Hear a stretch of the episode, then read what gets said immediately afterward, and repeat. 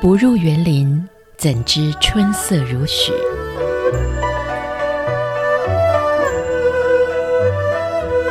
不只是昆曲 Podcast。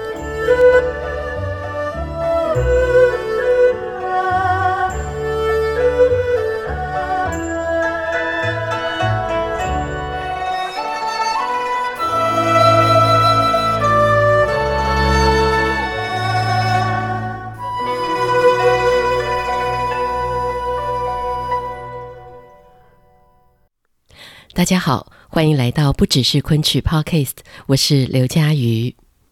今天我们这集节目不仅是故事精彩，最后的唱段更是特别的好听。里头所要叙述的这个故事，时间已经来到了张军从戏校毕业，进入剧团，他面对了当时候社会对于昆曲冷漠的态度。同时呢，也要面对自己嗓子不够好，常常会唱不上去，甚至唱破音的窘境。一个是内在的，一个是外在的问题，看起来两个都相当的棘手，甚至是无解。我相信，可能很大多数的人碰到这样子自身和环境的双重交迫之后，都会选择放弃，或者是冷淡地转移自己的重心，另寻他路。但是张军他完全不一样，他选择正面迎战。他的叙述轻松幽默，甚至让人爆笑，但那真的是一段举重若轻、听了让人笑中带泪的日子。原来王子靠的并不是天赋异禀，而是拼尽了全力，一点一滴、扎扎实实赢得的尊敬。而节目最后的水磨新调同场曲《醉太平》，也请您一定不要错过。有一群奶声奶气刚入戏校的孩子们齐声开唱，到了后面生旦净末丑各个行当皆唱，一种戏台人声的蒙太奇手法，让声音宛如成了影像，非常的动人。张军今年十一月底马上就要来台湾演出了，让我们一起先来更认识他。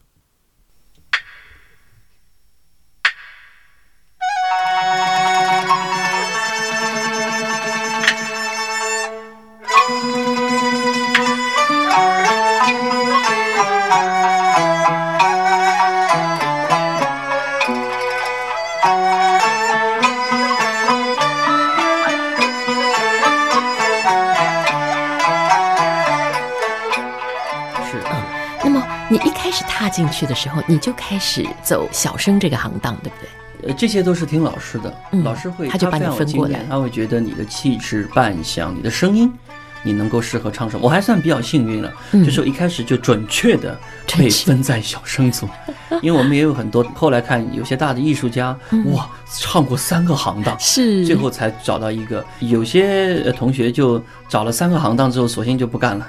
因为就找不着了，找不着北了，我就一开始就被分在小生这个行当里面。因为小生是这样，一般大家了解像《牡丹亭》刘梦梅哈，那就属于完完全全的今生。今生呢，就是年轻的书生，比较经常演各种各样谈恋爱的故事。官生呢是昆曲里面很特别，带胡子老年的，像唐明皇这种角色，李太白这种角角色都是可以由小生来应功的。但在京剧里面，你带胡子基本上一定是老生了。对，我们小生也可以用假声来来应功的。呃，这是大概是昆曲比较特别的地方。那周瑜、吕布，我们武小生演，我们小生自己演也是可以的，嗯就是智尾生的扮相。然后穷生，穷生就通常就是那些落魄的书生啊，考试没考中啊，或者流落街头要饭，他本身还是读书人，读读读书人嘛。对，像许仙这样的角色，一半一半，就他既是还是挺风华正茂的小生京生，啊，因为地位比较低一点，药店的这个跑堂的，所以他也可以是穷生硬工，这两个放在一起这样子。嗯那嗯，我们刚开始学穷生是不能学的哦。因为穷生都是勾着头啊，弯着个腰啊，下雪天要出去 凭雪变棕棕啊，要去要去拾柴火啊，那一学就把你自己学坏，你就挺拔不了了。所以我们刚开始启蒙，基本上，嗯，京生会更合适。然后有的时候也会老师让你学一段《长生殿》小宴、官声这种比较摆的戏，就是说还是讲究支架的，讲究你的人形体的规范。然后再慢慢根据深入才可以学到别的。嗯哼，我们知道很多人他都有，比如说比较特定，他专门是金生或者是大官生，但是张军很有趣哦，你好像这生里头声行里头每一种对你来说都是我愿意了，我愿意去学。我启蒙老师周志刚老师教的我的戏，居然是长生殿小燕唐明皇哦，从大官生开始，大官生开始的。你那时候还那么小，嗓子嗓子也没有，然后那个胡子一戴，就看见胡子，脸都不见了。我第一次彩排小燕，就是我根本不知道我是怎么活着下来的。因为也你对舞台也没感觉，哇，灯那天一照，然后呢，很多人看着你，你你也搞不清楚。但是启蒙的时候，他需要你一种功架。我们还是从城市首演深发部开始学起的嘛。老师也觉得这个戏可能有它一定的必要性。呃，但我觉得我之所以都愿意学，因为最终其实它会武装你的整个自己表演艺术的能量。你像老师们现在到了年纪大了，可能今生都不太愿意唱了。像蔡老师最好一直唱唐明皇，因为他本身年龄跟唐明皇真的是浑然天成了。没错。那你让他再来柳梦梅，他自己有的时候觉得，哎呀，这个我也年纪大了，不要这样唱柳梦梅。但我觉得小年轻的应该多唱一点，各种各样的，够漂亮的你去唱今生，你能够搭不够的也是对自己的训练。所以我还倒蛮不拒绝这一些的，反正出丑的过程都是必须的嘛，都经过一个阶段以后。嗯，其实到现在看我们演到这个程度了，我觉得今生已经比不上那些小鲜肉了啊！我们现在昆舞班那些小男孩，真的我觉得好好漂亮、帅气、年轻。他们在台上就是那个样子，哎，应该就是就是跟跟角色年龄很相符嘛。他们应该多唱一点这样的戏。随着年龄变化，有些戏可能更适合我们现在了，但是就不要自己有意的去拒绝某一种角色。我觉得在某一个阶段里面，应该可以多唱唱，学吧啊。嗯，然后然后当然自己会有最最享受的某一类角色在台上。对，这个是什么呢？像我现在这年龄，小官生会比较享受。小官生，因为小官生就还是做了官的男子，但是是成家了啊。然后你就比柳梦梅年纪长点，你可能也做了一个县令啊，或者你可以做到所谓八府巡按之类的吧。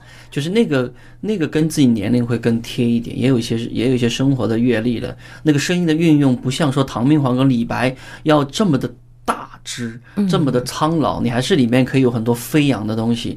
然后呢，他可能从快性上来讲，会比今生更成熟一些。嗯，呃，看到一个小小的八卦哦，听说你不要那么害怕，因为现在大家都说这个张军是昆曲王子，可是有人说你以前小时候嗓子很烂，是真的，非常非常烂。非常烂，非常烂。我我我从小岳老师跟蔡老师都挺表扬我说，张军学戏还是聪明的。然后蔡老师特别表扬我说，他现在才告诉我哦，他现在就表扬我说，张军你是我们当时四个小生里面唯一一个，我说你们回去。你们下次来回课的时候要提问题。他说：“张军，只有你是会跟我提问题的哦，因为我这次回去练，练了以后觉得老师，哎，这个带腔，这个货腔怎么唱？那边是不是要一口气唱？吸气在哪里？老师说就是你，你是这个小生里面几个我的学生里面就只有你会问问题的。哎，我很高兴，说明我小时候还有一点比较好胜啊，还还蛮用功的。嗯，然后所以不是说天生嗓子好，而是这样慢慢磨出来的。呃，我是。”学习用功还有这种态度，但是嗓子真不灵。我我记得我最比较重要的是，呃，九四年我我毕业那一年几个大戏，然后到北京去参加比赛，然后都挺灵活的一个小生，一到那个哎呀，你要大，你要往上，要要啊，刚上海人说，啊，我演戏说要发干，要发干，要使劲的时候，那个嗓子就不是不给力了。哦，我那是我非常大的一个心理的负担，因为你要知道，唱戏吃开口饭的是。没嗓子，对。这件事情吧，你就基本上致命伤，致命伤。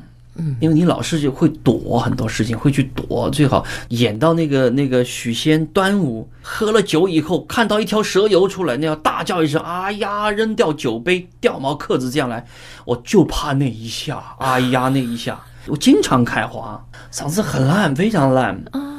那后来怎么怎么过去的呢？我现在很爱唱，我现在很能唱，我现在嗓子真不错，我可以这样讲。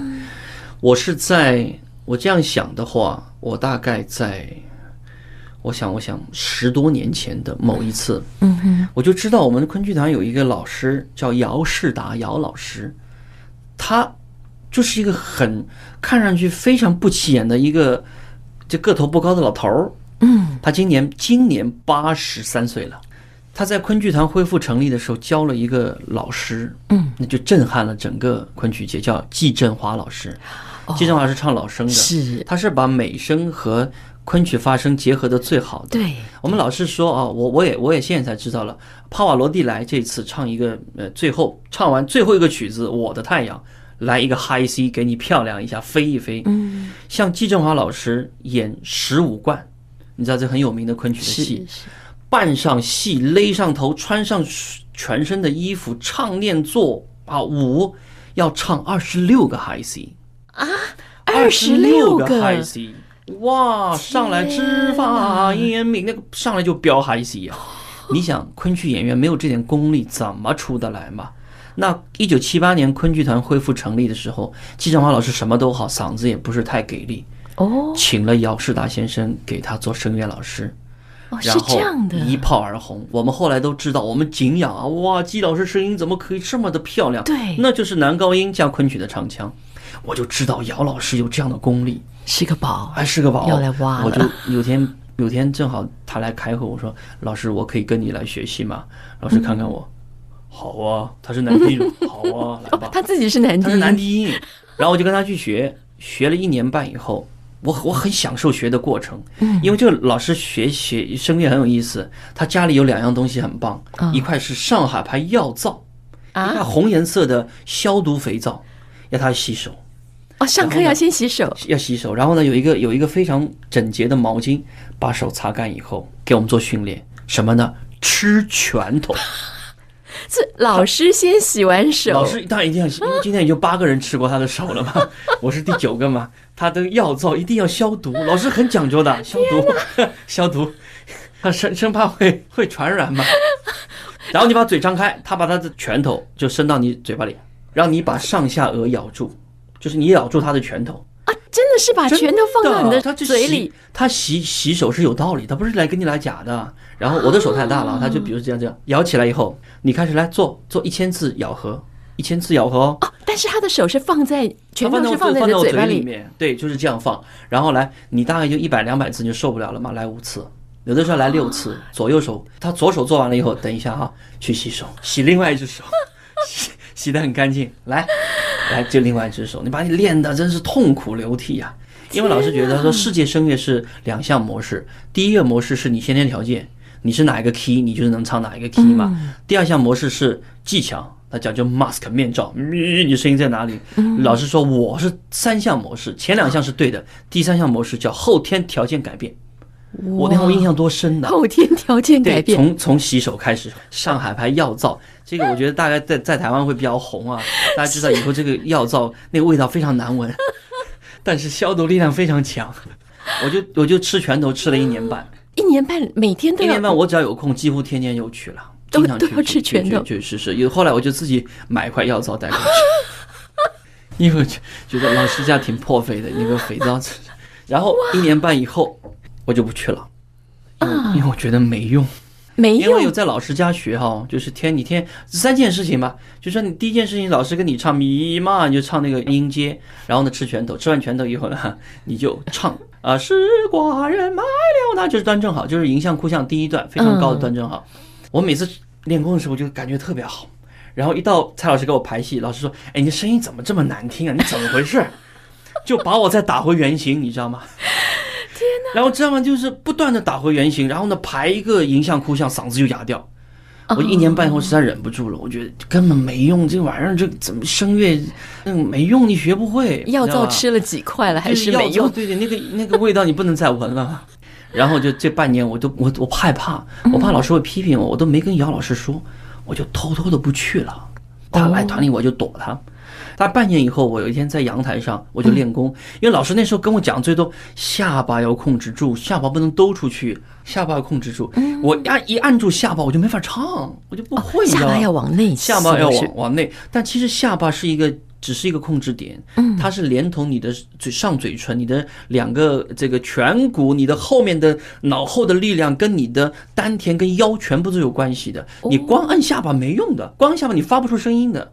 然后我在那练功练功，我在唱原来我唱着哇姹紫嫣红就是赵老跑那一段，我唱到一半的时候，突然脑子不灵一下，哇！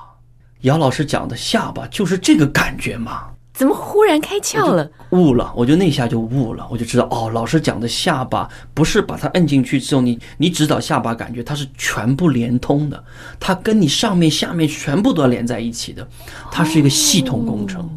哇！我就明白了，我兴奋的不得了。然后正好第二天姚老师来开一个会，我就冲上去就跟老师说：“老师，我可以再来上课吗？”老师已经半年没看到你了。他看着我，他后来才告诉我的。那时候我就知道张军你懂了。哇哦！他他就没没说别的，他其实说他有点他有点生气的，我怎么突然就不来了这半年？他就说好啊，那每个每个礼拜再加多一次课。这一话话一说，整整十年了，到现在我就每天只要我在上海，必定去会上声乐课，陪老师抽一根抽两根烟，喝三杯茶，来吃拳头，这变成我人生的一大爱好，跟 非常非常有乐趣的一个时刻。十年，整整十年，就是音阶吃拳头，练一段段正好，就是这个三件事情。十年到我我做完，大概我在三年前做完我的音乐会的时候，嗯，我就在台上讲一段话，我说今天是我的音乐会，我的个人音乐会，我要唱两个小时。我说我不敢想象在十年前的张军，我看到谁就躲，我真最好你不要叫我唱。而今天我会跟你说，我跟你讲，如果你不懂昆曲的话，我会说，哎，我唱一段给你听吧。我说我有这么大的一个变化，是姚世大先生给我的，他让我明白人的可能性是无限的。因为姚老师是一个是一个男低音，他天天陪着我们唱男高音，他 high C high D high E 他都能上去。然后他已经是八十三岁高龄了，今天来讲，是他在年轻的时候因为癌症开过三四刀。哦，他跟我说，他的我的肠子是像自行车的破轮胎一样剪过以后接起来的，我这样的一个人。我身体这么差，我每天还能够声乐这样。你要知道，我已经八十多岁了。我告诉你，人的可能性是无限的，你应该去努力尝试。哇！所以我觉得这个老师给了我非常大的一个艺术生命。我觉得他非常非常非常了不得。而我同时也发现，我是十点钟去啊，我是十点钟到十一点钟，九点钟到十点钟是季振华先生。今年已经七十三四岁了，每天都去。所以这些前辈们给我的这一种影响，我觉得是无以复加的那种力量。就觉得哦，他们就一辈子在做这样的一件事情，一辈子。是是，对。所以张军其实是不是也是因为老师们给你这么多的榜样，所以像你现在在把一些经验传承，或者是再去做一些推广工作的时候，完全不遗余力，全心投入。是是是，我这是有个反弹的，因为在这方面是受到过非常大的打击。我我是呃九四年毕业的哈，然后那时候演的最多都轮不到自己演小生哎。那时候演的最多的是妖魔鬼怪哦，你是从跑龙套妖魔鬼怪开始？我演的非常好的一个角色是太监，真的。因为蔡老师要演唐明皇，旁边总是八个宫女、八个太监嘛。我们 always 太监，你是八个之一，我是八个之一嘛。然后呢，你知道花果山缺很多猴子嘛，我也演猴子啊。钟馗嫁妹缺一个妖怪，我演妖怪啊。我演的很棒的是妖怪甲，我的妖怪演的很好的啊，真的很传神的。我们也大闹天宫，然后那个幕一拉开，台上三十几个妖怪，台下只有三个观众，这是我毕业时候的样子哦。然后三个观众里面有两个人是我认识的，天哪！哇，那惨到真的哦。然后我们在台上就乱演，因为反正台下 只有三个人嘛，无所谓了，就在反正没人看嘛，也别大家看戏也别买票了，就门口放一个红颜色的盒子，就说你你就爱往里面放多少钱都可以嘛。就你看完戏，你觉得值三块钱你就放三块钱，你觉得不值的你就走就好了，就很惨。我们毕业的时候，九十一九九十年代的中期的时候，是大陆改革开放比较有特点的一个时期，因为一下子哇，你你打开这个眼界，你可以挣很多钱呢。你出去做生意，以前不让嘛，你做生意叫投机倒把，要被抓起来的，现在都让了，一下子挣很多钱，那大家都去挣钱了。那在都吃不饱饭，想挣钱的时候，谁来看传统艺术呢？那真是扯淡的事情。所以没人没人看昆曲，嗯，没人看昆曲，我们就就就这样，只有一个办法，就跑到大学里去说：“哎，大学里你们要看昆曲吗？”我就后来几年，我就去跟着老师去跑大学。嗯，那有一次，终于组织到一个机会，哇，我们去某上海名牌的理工科学校，嗯，去做呃昆曲演出。那一个一个剧场有五六百个观众啊，那天是。领导们组织的，那这个场面一定要好看。嗯，我们台上是四杰村、游园惊梦啊，活捉张三郎，这最好的戏，最好的戏，非常戏，最好演员是。然后为了场面要好看一点。领导开场前致完词以后，就跟他们讲，把剧场门锁了，进来了就不准出去，进来不让出去，至少这两个半小时你们要坚持到底，场面上很好看。然后第一个戏挺热闹的，哇，金铃咣啷热舞戏嘛开场。嗯、第二个戏《游园惊梦》，然后你要理工科的学校，你不告诉他《游园惊梦》什么，你想那是在一九九九七年的时候，嗯、理工科，come on，那是程序员都是哈，你们台上在干嘛呀？他完全看不看不明白东南西北，半个小时以后就开始打瞌睡了。嗯、打瞌睡了以后呢，没想到这些里面大部分同学明天有考试，很重要的一个考试。嗯但你只能打瞌睡，你出不去啊，因为门锁了嘛。然后边门没有锁哦，边门为什么没有锁呢？外面是墙。老师讲边门不用锁，外面有墙啊。但是老师没有预料到的是，那那堵墙比较矮。然后大概第二个戏结束以后，第三个戏开锣的时候，就哎，人怎么越来越少了？然后就那扇边门出去以后，翻墙就出去了。然后有有很多媒体记者那天去，因为场面很热闹嘛，媒体记者一看，哎，人怎么越来越少了？第二天报纸上文章就出来了，看昆曲在年轻人当中现在要翻墙而逃，这是我经历到非常非常确切的一件事情。嗯，那我们就很心酸，说哇，这就是你从事这个行业最大的价值。没人关心谁看戏呀，谁看昆曲啊？那就这这样就磨嘛，这就是我的生活，我们也坦然接受啊。没人看就没人看，就这样接受。然后后来也自己跟着那些我们的演出科的领导去经理啊去跑学校，说那学校再让我们演一场吧，没有学校接受。连学校学校后来都连锁门都懒得锁了，根本就别来了。对呀、啊，有一次我们老盯着一个学校，因为那个那个学校老师，我们演出科老师觉得那个学校应该会接纳我们的，盯了好几次之后，终于答答应见我们。然后我们敲门进去，跟那个负责老师说：“老师，我们就就过下个礼拜我们演一场嘛。”那老师被我们搞烦了，他说：“这个演演出费对吧？演出费我就付了，演就不要演了嘛。我们学生 真的不要看，我们学生真的不要看。”好伤心哦！这是真的哦，这是真的，我绝我绝不说假话。就在你要毕业的时候，就那已经毕业三四年了，我在团里了。我就是那个时候，我跟跟着老师去，我看到的景象，嗯，我就觉得哇，怎么会这样啊？好心酸呢，非常心酸，但也坦然接受，这就是我我要面临到的我的职业生涯就是这样子。嗯，后来我们排一个《牡丹亭》，却给我一个浑完全不同的一个感受。我们到领事馆去做表演。啊，讲解《牡丹亭》，然后呢，那个美国导演就让我的搭档钱毅扮一个杜丽娘，从素颜开始化妆，一层一层，然后呢包头一层一层，穿上服装跟我演一段。哇，那些外国人疯了，两个小时觉得哇，你们这个这个传统艺术、传统文化太了不得了，那个片子怎么刮的？就他们旁边就问一堆问题。那天给我一个那个很大的刺激，咦？诶，人家怎么就会对这个有兴趣？为什么我们去学校园，人家就没兴趣呢？我就开始脑子里有一个转动，我就想，哎呀，其实要告诉大家昆曲是什么，也许要换一种方式，也许要有个循序渐进的过程啊。我们应该去试试看吧。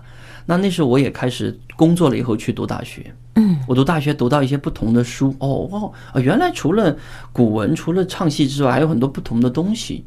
我就在那年斗胆去写了一个计划书给我老师蔡老师，《昆剧走进青年普及的可行性计划》。哦，天哪，还做个报告给老师，报告给他啊，给他了以后，老师一说，哎，这个好，但是他说会，嗨，声音很像哈，美国老师就是这样的。他说，但是这个有人会看吗？我说，老师你就让我们试试看吧。嗯。我就带着我昆山班的同学们，一九九八年十二月十九号去了我们第一场演出——上海同济大学。听说那一次也是一个对，刚开始演的时候，刚开始演就是三四四五十个人看昆曲，但是一直到演出全部看完，两千五百个观众，没有人离场，人越来越多，在一个四千个人的大型拱形的礼堂里面，然后那个呐喊声音把顶都要掀翻，然后到最后说，那些大一的学生都拿着海报到后台去找我们签名。但是没想到他们会找我们签名，是你们怎么做到的？因为我我那时候就我是主持人哈，我拿着个本子去讲，圣诞静默愁常年做哪饭，因为把昆曲最美妙的部分全部切开来讲，然后呢那个节奏很快，是一个互动的参与的九十分钟，因为你要知道圣诞净丑，你要知道表演，哎，我到台上来请你模仿动作，你要知道一个演员大武生扎靠很辛苦。找一个他们学校里最帅的男生，一定是校草之类的，上去上去扮一个大将军，哇，他就炸窝了。然后呢，我们要做花脸的脸谱，还学学生们来参与，就一直是一个非常互动的一个一个形式。在这个过程当中，把历史、人文、戏剧、表演、文词告诉他们，非常快节奏。嗯，那就是要换一个方式去讲嘛。然后大学生就觉得这个方式很好的。其实他不拒绝昆曲，是接受昆曲的第一步。因为讲到很多人就觉得昆曲，有的人是会讲，嗯，昆曲很伟大。我们就看不懂啊，他没看，他先跟你说看不懂，那你没有任何机会了。后来我们就差不多十年在大学所向披靡啊，就是说昆曲这么老的艺术，因为我们一群一群年轻人的加入，用我们自己的方式去跟我们同龄人交流，嗯，所以就十年以后就他们就知道我们厉害了。我们在零八年的时候做过一个调查，零八年的时候看昆曲的主料主要的呃观众是十八到三十五岁的。高学历的年轻观众。哦，这个比例占到百分之六十六点六，然后呢，有百分之六十是女孩子，女女性观众。啊，然后其中有百分之将近七十是看我们大学普及而接触到昆曲的。哦，从那个时候接触，十年慢慢入门，十年，我们去遍所有学校，所有大学，几乎所有的高中还有小学，我讲了五百来场，五五百来场，大概将近二十万人听我讲过昆曲。天哪！其中有一次很好玩，因为初三毕业的孩子接受一个素质拓展训练以后成为高一，这是我们的教育的规定哈。嗯，有一年他们在这个东方绿洲做这个部分的时候，三天两夜，一页是自己的联欢会，因为他同时会集中呃五个学校的初三学生，然后一页都空白着，我就跟政府提我说能不能让我去给他们讲昆曲？他们说我没有经费啊，我说不用经费，要经费干嘛？我们就讲。